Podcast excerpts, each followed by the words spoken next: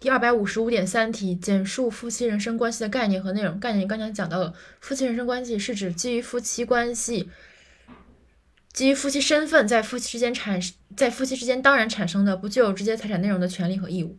基于夫妻身份在夫妻之间当然产生的不基于不具有直接财产内容的权利和义务。它的内容有四点：两个权利，一个义务，一个权益复合。